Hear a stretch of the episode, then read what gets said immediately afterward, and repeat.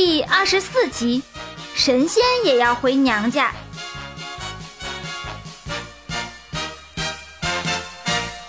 铃铛神秘树之地点瞬移，福建梅州妈祖祖庙。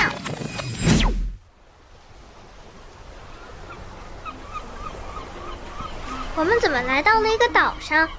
因为妈祖啊，就出生在这个小岛上。看看你身后，那就是湄洲岛的妈祖祖庙，也是全世界最重要的一座妈祖庙了。妈祖我倒是听过，没太多印象了。那是干嘛的呀？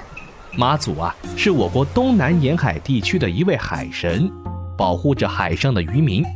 后来又成为商业、医生、手工业等全方位领域的一位神仙。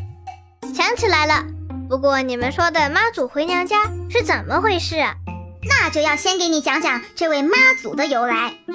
民间传说中，他叫林默，沉默的默，出生在这座岛上。但他并不是一个普通人，他能预测天气，还能算命，知道吉凶。所以渔民出海打鱼前都要向他问一问。他有精通医术，帮人治病，还能乘船渡海，救助海上遇难的人。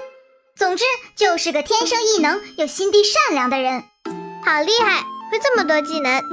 可惜呢，他二十八岁就去世了。老百姓相信他是得道成仙去了，就供奉他为神仙。后来信仰他的人也越来越多。真的有妈祖这个人吗？这就不好说了。不过，至少从宋朝开始，历代的皇帝就承认他是神仙了。后来，随着福建、广东的商人、渔民向外迁徙，对妈祖的信仰也就传到世界各地。不仅仅是在中国哦，在日本、马来西亚、新加坡、越南等地方也都有妈祖庙。嗯，讲的没错哦。你是谁？哎呀，不好意思，不好意思，我叫 Lisa，是一名华侨，今年春节特意回来拜妈祖的。正好听到你们在聊妈祖，所以就过来了啦。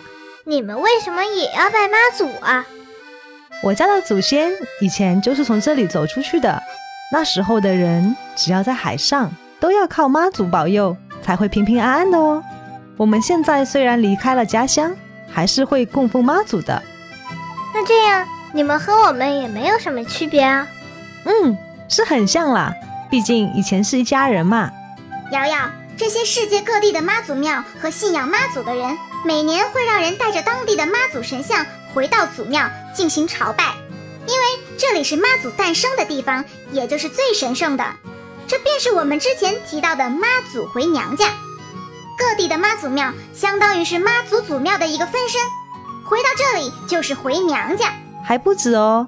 表面看是送妈祖回娘家，其实真正回来的。还是我们这些散居在世界各地的华人，借着送妈祖的机会回老家来看看妈祖庙的活动，越热闹，我们的心情就越开心。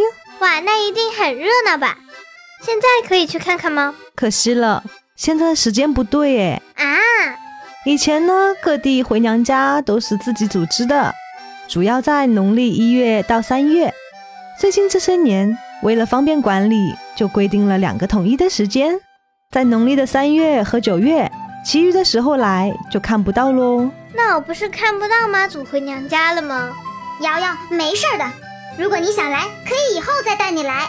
好吧，可是还要很久哎，几个月而已嘛。去年我倒是有幸参加了，场面很感人。没想到居然有这么多人，从不同的国家来，说着不同的语言，为了同一件事情聚在一起。就像你以为今天放学是一个人回家，刚出教室就发现有一群朋友陪着你。你每年都回来吗？也不是，有时间嘛我就回来看看。机会哪有那么多啊？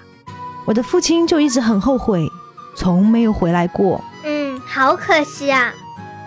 哎呀，我们是不是来太久了？妈妈和外公外婆该着急了。既然这样，就不耽误你们喽。再见，再见。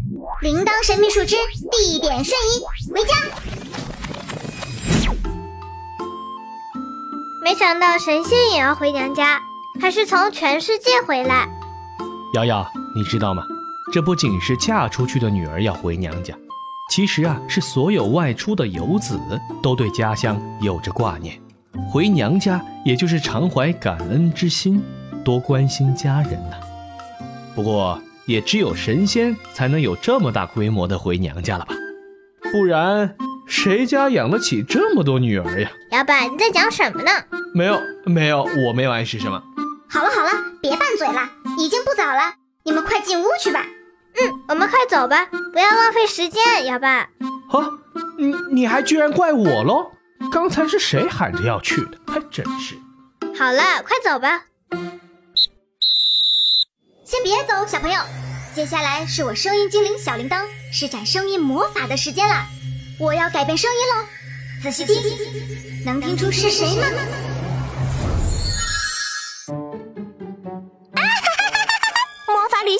结束了，刚才说了什么？欢迎来到知识小课堂。大年初二回娘家，什么意思呢？就是已经结婚的女儿回到自己爸爸妈妈家，也就是妈妈回到外公外婆家里。平日里妈妈很辛苦，手头上总有做不完的事情，所以没太多时间回家去看看。过年总算是个好机会，你知道这意味着什么吗？团圆！见到你们来，外公外婆一定很高兴，还会为你们准备好多好吃的呢。我希望迎接我的是个盛大的派对啊！我是猪年守护者，让我们一起开启二零一九猪年春节奇妙旅行吧！声音旅行还在继续哦，想要了解我们的行程，请记得订阅我们的节目哦。